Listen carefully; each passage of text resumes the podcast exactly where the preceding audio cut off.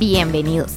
Estamos aquí en un nuevo encuentro de Abrazos de Esperanzas, el espacio hecho por y para madres y padres que sus hijos han partido. Este espacio está hecho con el amor a nuestros hijos y con la esperanza de ayudar, acompañar y darte el abrazo que tu corazón necesita. Bienvenidos, estamos en un nuevo encuentro de Abrazos de Esperanzas, hoy con alguien muy importante de nuestras vidas, una gran amiga, eh, Sandrita.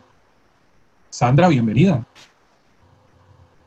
Gracias, Enrique. Buenos días. Buenos días para Centroamérica, Suramérica, aunque. Sí, Sandrita ya nos contará dónde estás. Contanos, Sandrita. Pues, ¿Quién sos? ¿Dónde eh, estás? Contanos, contanos. Ok, eh, soy Sandra, la mamá de Aaron y Bruno. Em, por cosas de la vida, digamos, de mis dos hijos, tengo, eh, tengo dos hijos, pero en vida, en carne y huesos, tengo solamente a Bruno. En el espíritu, en el alma y en mi mente y en mi corazón está Aaron. Pues, él murió de leucemia.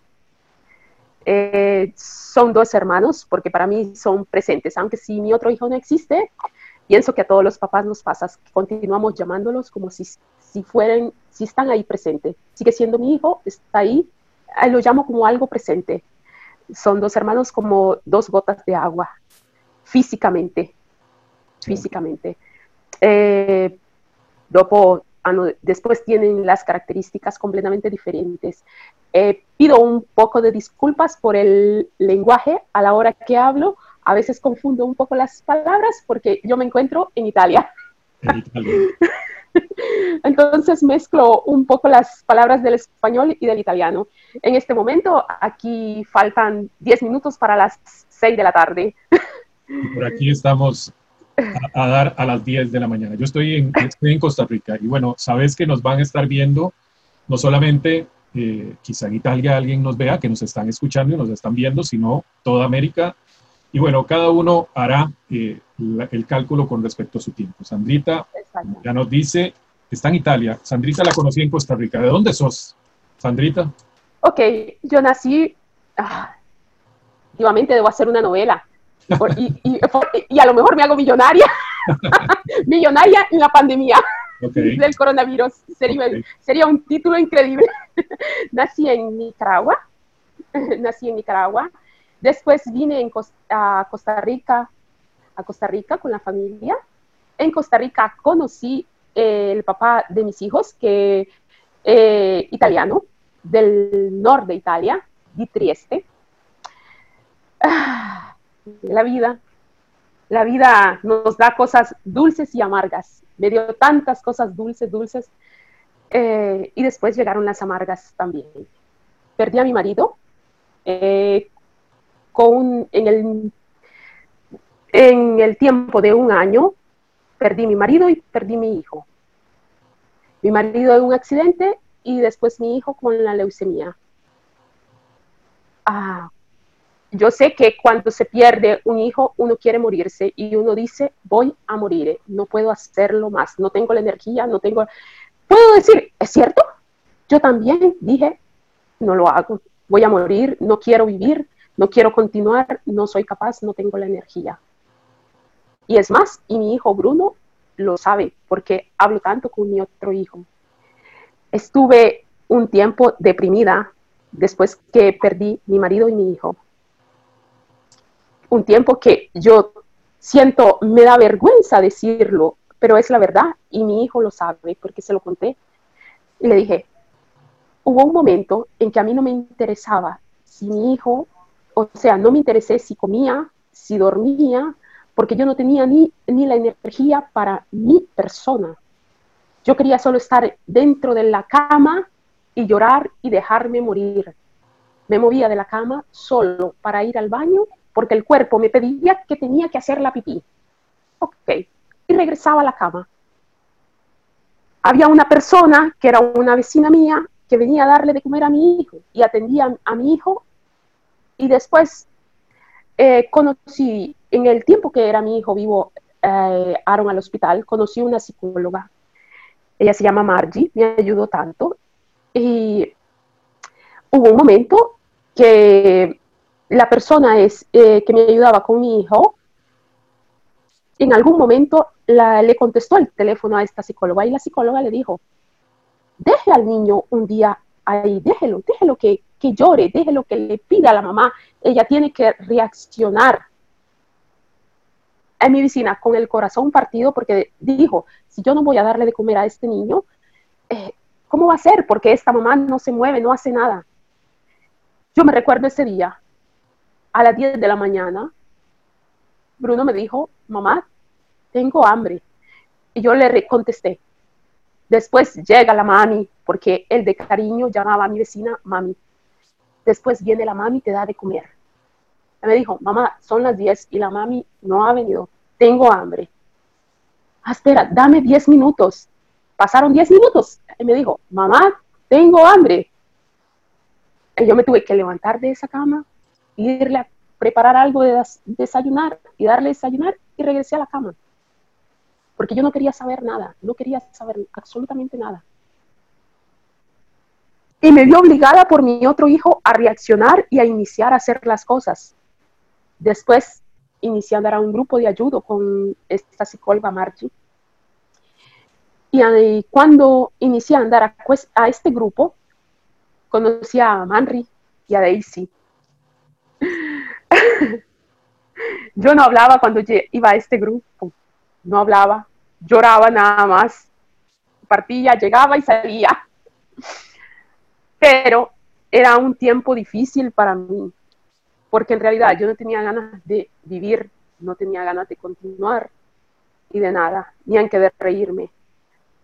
La primera vez que me reí, pero que me reí con ganas, después sentí culpa, porque uno siente culpa porque uno después de haber perdido un marido o un hijo piensa que no tiene derecho a reírse, que no tiene derecho a ser feliz otra vez, porque uno se siente en culpa, porque uno piensa, ¿será que no hice todo lo que tenía que hacer para salvar a mi hijo? ¿Será que había un médico todavía, que había una cura para mi hijo? Y yo no, no fui capaz de llegar a ese médico y de contactar a ese médico, de informarme más para la enfermedad de mi hijo y a lo mejor pude haberlo salvado. Esas son partes de las culpas que yo me hacía al interno y que por tantos años me las martelé, me di con un, con un martillo sobre la mía cabeza y me decía que yo seguramente podía haberlo salvado, que seguramente había una otra, otra cura y que yo no fui una mamá capaz de llegar a esa cura y de encontrar ese médico que me podía decir dónde era esa cura. Y por tantos años yo me, me hacía las culpas y me daba sola con un martillo en la cabeza, siempre con la misma y la misma culpa.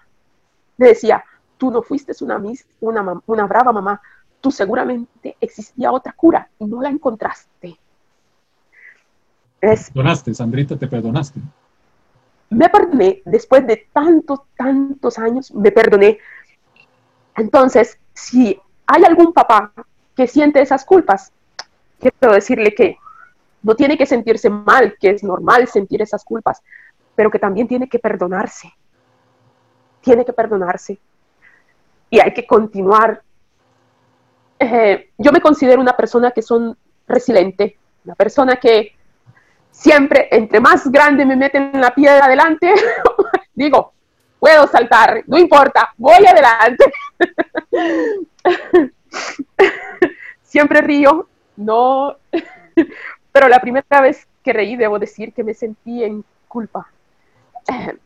Eh, dije, no, no tengo derecho a reír, no tengo derecho a ser feliz. Pero cuando me perdoné, dije, sí, puedo reír, tengo derecho a reír no solamente por mí, también por mi otro hijo.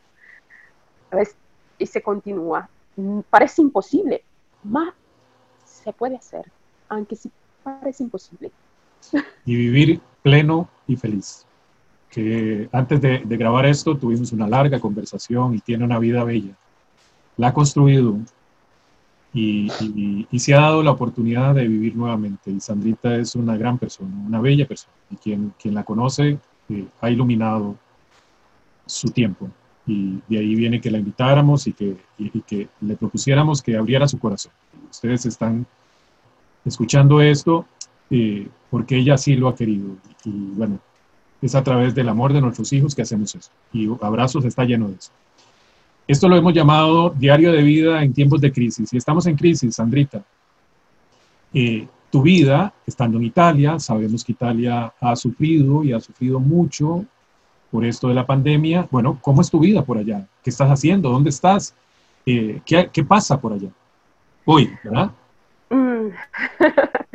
bueno, eh, yo con mi familia vivimos en, el, en la parte del norte de Italia.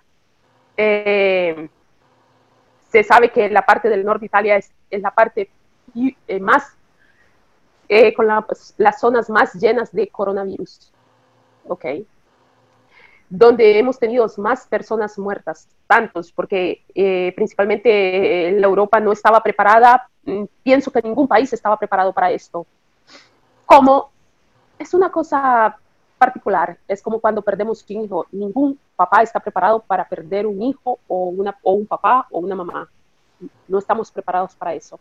Y esta pandemia llegó así, de un día al otro, sin habernos preparados. Se presentó, llegó. Y hay que vivir con ella. Es difícil, eh, nosotros nos encontramos, por ejemplo, la familia mía, y no solamente la familia mía, tantas familias italianas, de un momento al, de un día para el otro, que ninguna persona podía salir fuera de casa, que podía salir solamente una persona por familia. Eh, nosotros nos encontramos con que mi hijo y mi marido eran dentro de casa. Yo trabajo en un hospital. Me encontré con la situación que veía tantas veces, llegaba mi turno de trabajo al hospital y estaban preparando, tenían que sacar tres, cuatro muertos al mismo momento y todos vestidos con esta tuta blanca y la mascarina y guantes y todo. Y es impresionante, o sea, afecta ver esto, porque ver que sacan cuatro o cinco muertos al mismo momento no es una cosa para lo que uno está preparado.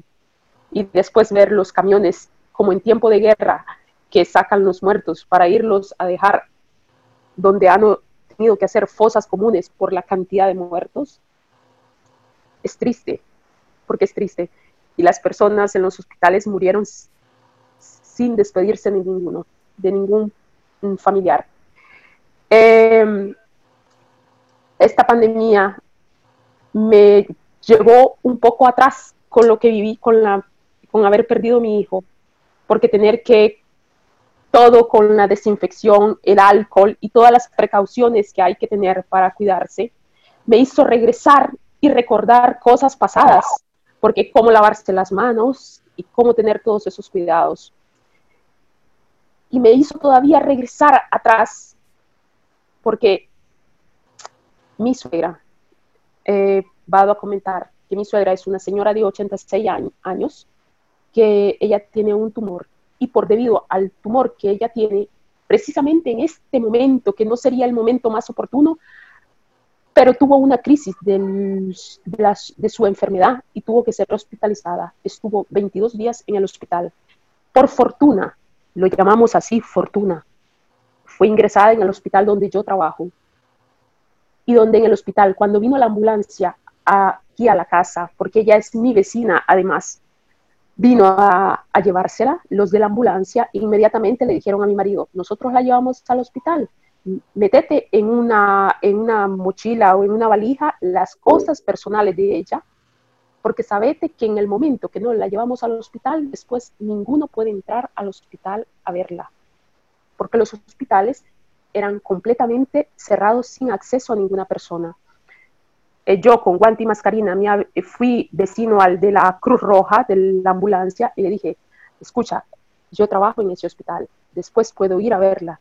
Y me dice, sí, ok, si trabajas ahí, ya conoces todas las precauciones, y me dice, podrás verla, pero después ninguno puede verla. Entonces, mi suegra fue llevada al hospital. Eh, hay que ver que las personas adultas, cuando somos adultos, somos como niños, tenemos los mismos miedos, regresamos a esos miedos como cuando éramos niños, todo nos asusta con facilidad. Entonces vi mi suegra cómo lloraba porque era asustada, porque no sabía, una cosa nueva. Y donde ella vio que no podía ver los hijos, que ninguno la iba a visitar, era todavía más asustada.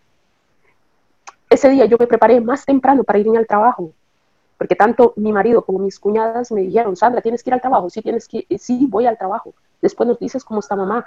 Llegué a mi trabajo, me metí la, el uniforme, me metí todo lo que debía meter, mascarina, guantes, todo. Tuve que ir hasta el, en el quinto piso estaba ella. Cuando llegué, ella era ya, que aparte que le, le faltaba el oxígeno por el tumor que hay, hace dificultad para respirar. Eh, la saludé porque no me podía meter, tenía que estar siempre a distancia, no la podía tocar, no podía entrar dentro de la recámara de ella, tenía que estar hasta la, en la puerta del ingreso de la su recámara, de su, de su cuarto en el hospital. Y le dije, soy Sandra. Ah, Sandra, qué bien, qué bien, qué bien. Porque no conozco a ninguno, porque todos vestidos así como, está, como eres tú, me dijo, no, no sé ni con quién persona hablo. Entonces, estas personas cuando son ancianos se asustan más todavía, porque es una cosa nueva, una cosa diferente, porque no, no, saben a lo que se están exponiendo, qué va a pasar. Eh, vi como las personas, porque lo vi con mi marido, lo vi con mis cuñadas, todos querían saber de la mamá, querían escucharla, querían verla y no podían. Y no podían entrar al hospital yo andaba al, hospital, andaba, entraba antes de una hora antes de lo que tenía que entrar a mi turno de trabajo y por WhatsApp, por videollamada, llamaba a mi, a mi marido para que mi marido la viera por el teléfono y se la mostraba. A mi marido la saludaba y le decía, hola mamá, hola. Y mi suegra, cuando yo me tenía que ir de la puerta de, la, de su recámara, porque le decía, me tengo que ir porque tengo que iniciar mi turno de trabajo, me decía, ok, y mañana, te espero mañana, Sandra. Ok, mañana paso. Rápidamente le decía, ma paso. Ma, tú a las personas asustadas. Y es, o es, tengo esa, esa cosa que me gustaría quitarle este susto a las personas, esa ansia, ese miedo, porque vi miedo en las personas. Un miedo que yo ya no lo tengo, ya lo pasé yo, yo digo que ya me, me puse, la, me dieron el, la, la, vacuna para el miedo. Pienso que todos estuvimos ya vacunados para esa cosa. eh, pero yo deseaba como, no sé, quitarle el miedo a las personas. Me gustaría quitarle ese miedo a las personas. Tener un poder especial y decir, no, no tienes que tener miedo ok, es una cosa nueva, pero tenemos que seguir adelante. Eh, gracias a Dios, mi suegra pasó la crisis, regresó a la casa, regresó ayer.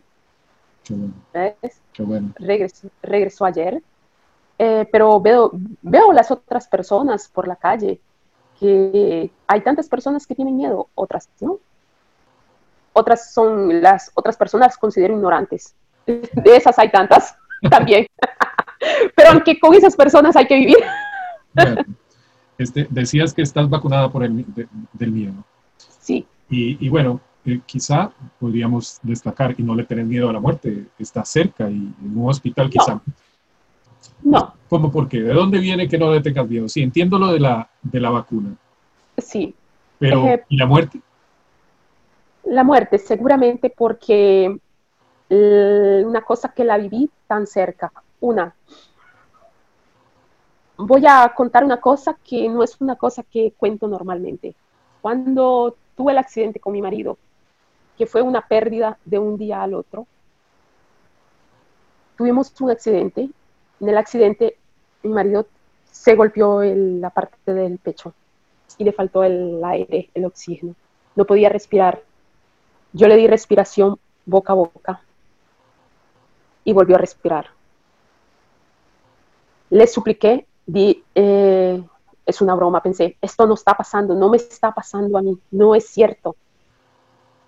Mientras las personas que eran en la calle llamaron una ambulancia, él dejó de respirar por segunda vuelta y de otra vez estar ahí el pecho, la nariz y darle respiración. Al final lo hice tres veces y las tres veces logré que él respirara.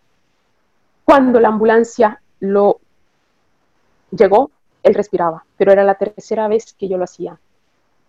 Llegamos al hospital, en el hospital perdió otra vez, dejó de respirar. Y después el doctor me dijo que no se podía hacer nada, que ya habían hecho todo, pero que no habían logrado hacer que él respirara nuevamente. Recuerdo de haberme arrabiado, tan, de estar enojada tanto, y le dije al doctor, para iniciar agarré el doctor del cuello del universo. Y le dije, ¿cómo es posible? Le dije, que a usted con todas las herramientas y todos los aparatos que tiene aquí para hacer respirar a mi marido no lo puede hacer respirar. Y yo lo hice respirar en la calle, solo con la boca, y lo hice respirar tres veces. Y usted no puede hacerlo respirar. Eh, vino una enfermera para hacerme que le quitara, quitara las manos de, del, uniforme al doctor. Pero el doctor recuerdo que le dijo a ella, déjela, déjela. Le dice, no hay problema. Le dice, ella tiene que, con alguno tiene que sacar todo lo que tiene dentro. Y le dice, si lo tiene que hacer con mí, que lo haga. Le dice, déjela que grite, déjela, déjela que haga todo lo que quiera. Con mi hijo, tuve que verlo morir día a día.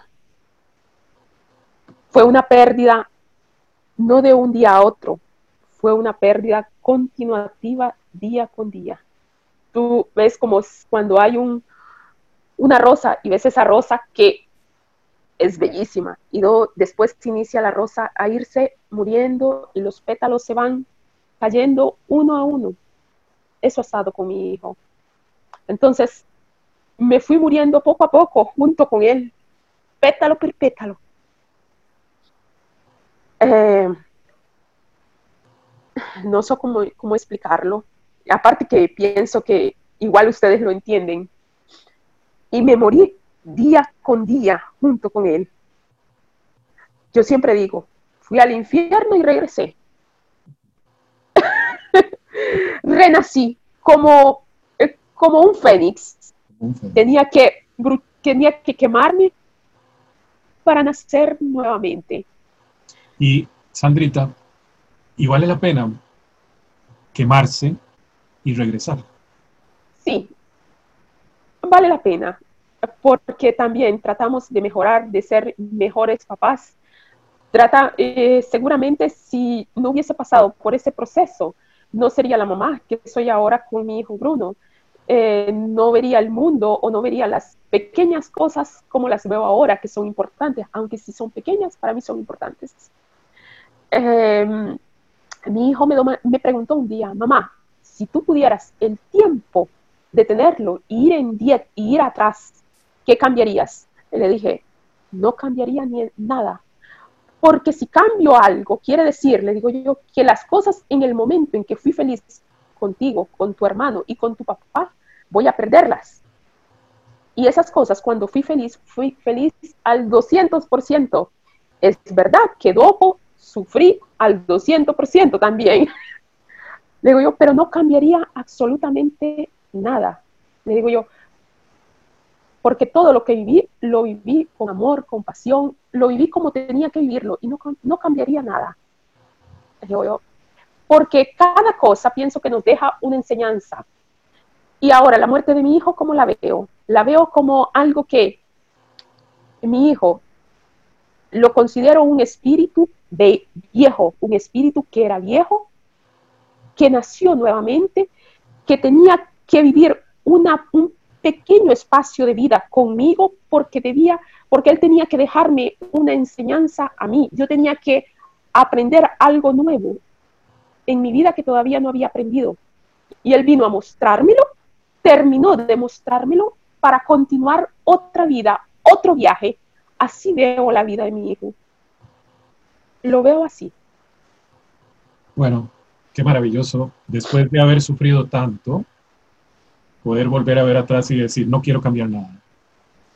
Ese es el, ese es el camino, ese es el camino. Se lucha mucho y bueno, eh, este espacio es de Sandra, pero yo tengo que decirlo.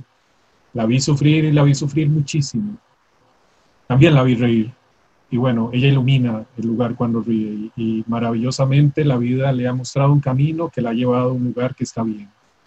Y es irónico, ¿no? Ese lugar está lleno de coronavirus y está en un hospital. De vos, eh, recuerdo cuando te ibas a ir de aquí y me decías, ¿verdad? Bueno, me voy, no me voy, me voy, no me voy. Bueno, ve, a dónde fuiste. Sí. Andrita, tengo que preguntar, ¿y sos feliz? Sí, soy feliz. Debo decir que conocí un hombre que no es bello físicamente, es hermoso internamente, bello al interno, tanto así que cuando lo conocí, mi segundo marido no pensaba ni aunque que, llegara a ser un segundo marido. Me lo, me, un amigo me decía, Sandra, guarda que tengo un amigo que quiero presentarte, dai, bebe un café con él. Y yo, ay, no molestaré. No, en serio, en serio, pienso, me dijo, pienso que él y tú tienen muchas cosas en común. Y yo, ah, tú hablas mucha paja, le dije, déjame tranquila. Cuando lo conocí, le dije a, este amigo, ay, qué amigo más feo ese que me he presentado, Dios, qué feo que es. le dije, porque le dije, feo, no podía encontrarme uno que fuera más bonito, más guapo, esto es feísimo. Y mi marido me dijo, ¿y tú qué crees? Dice que eras que la reina de Inglaterra. Y yo le dije, no, la reina de Inglaterra no. Más definitivamente le dije yo, más tú eras feísimo. Pero después, poco a poco, iniciamos la amistad. Lo conocí al interno al interno lo que él mostraba afuera con su cara y su forma de ser, mostraba una cosa. Y solamente para mí mostró otra cosa. No sé, es una cosa que no lo muestra a todas las personas. A mí me mostró esa otra cara que era escondida. Es, la parte que me, que me enamoró y continué. Eh, y así llegué y me casé, decidí de hacer una nueva familia, pero debo decir que no fue fácil, porque regresamos a la misma cosa, que uno se pregunta, ¿tengo derecho a ser feliz? Tengo, debo decir que me sentí al inicio que estaba traicionando el papá de mis hijos. Y sentí culpa nuevamente, culpa nuevamente porque quería hacer una nueva familia con otro hombre diferente, que no era el papá de mis hijos.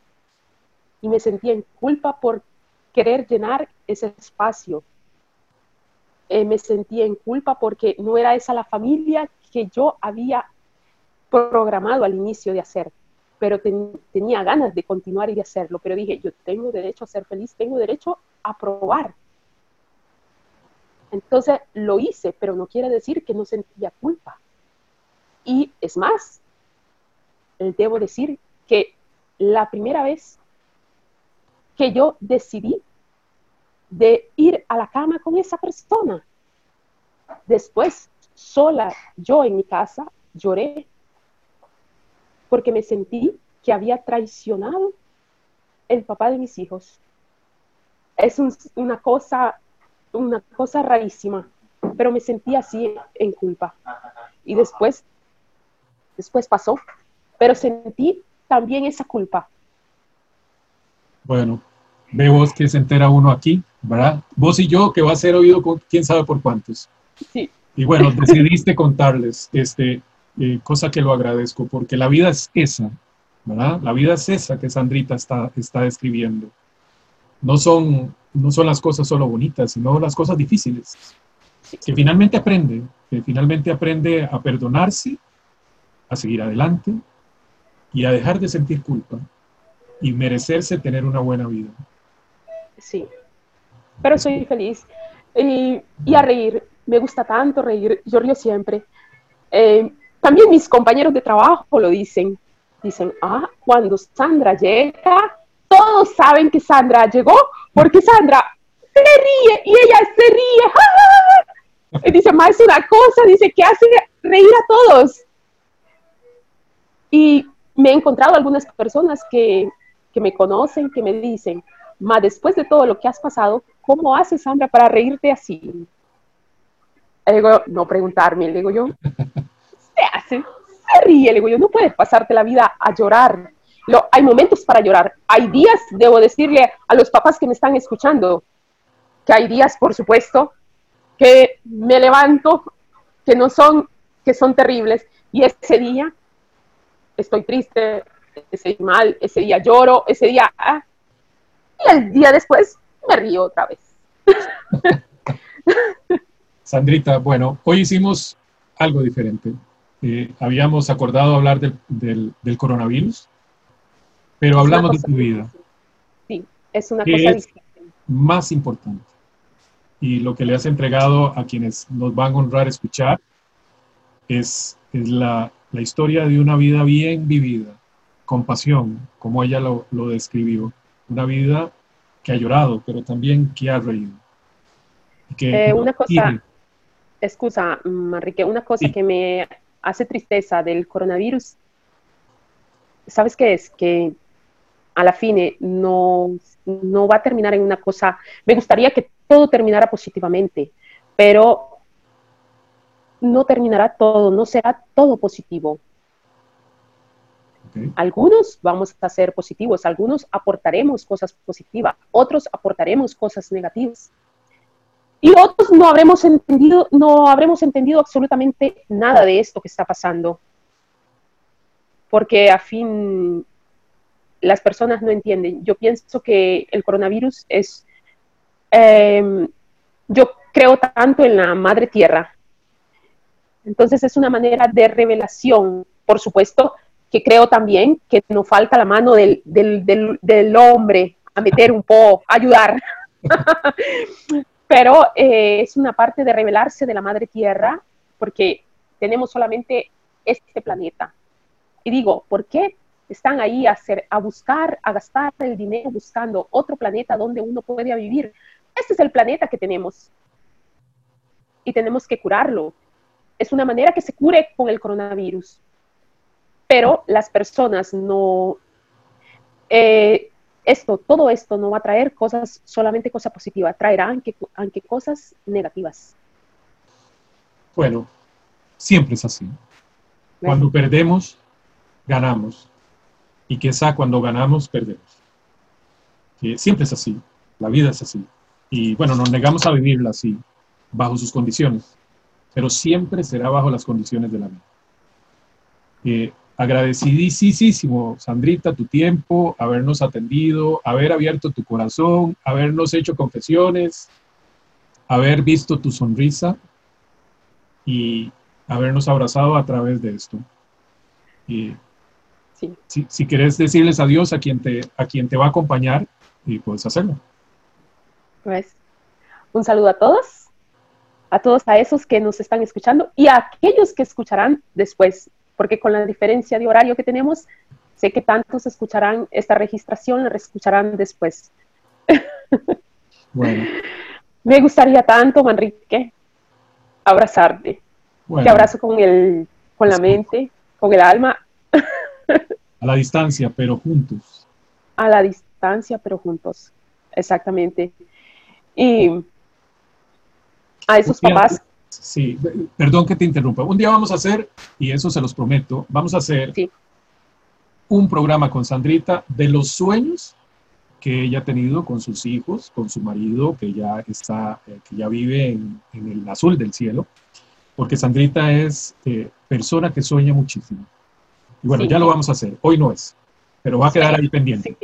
Debo decirte que sueño con otras personas también. Tengo es un poco fuera de tema, pero tengo un amigo que él no sueña con su esposa. Lo curioso es que yo no tenía una relación con su esposa y su esposa, y yo digo que es ella la que sueña conmigo. Y después yo le, le cuento a él lo que sueño con su esposa. Y, me, y, me, y todavía me pregunto, le digo, yo no entiendo por qué su esposa sueña conmigo y no sueña con usted. Bueno, este, muchísimas gracias.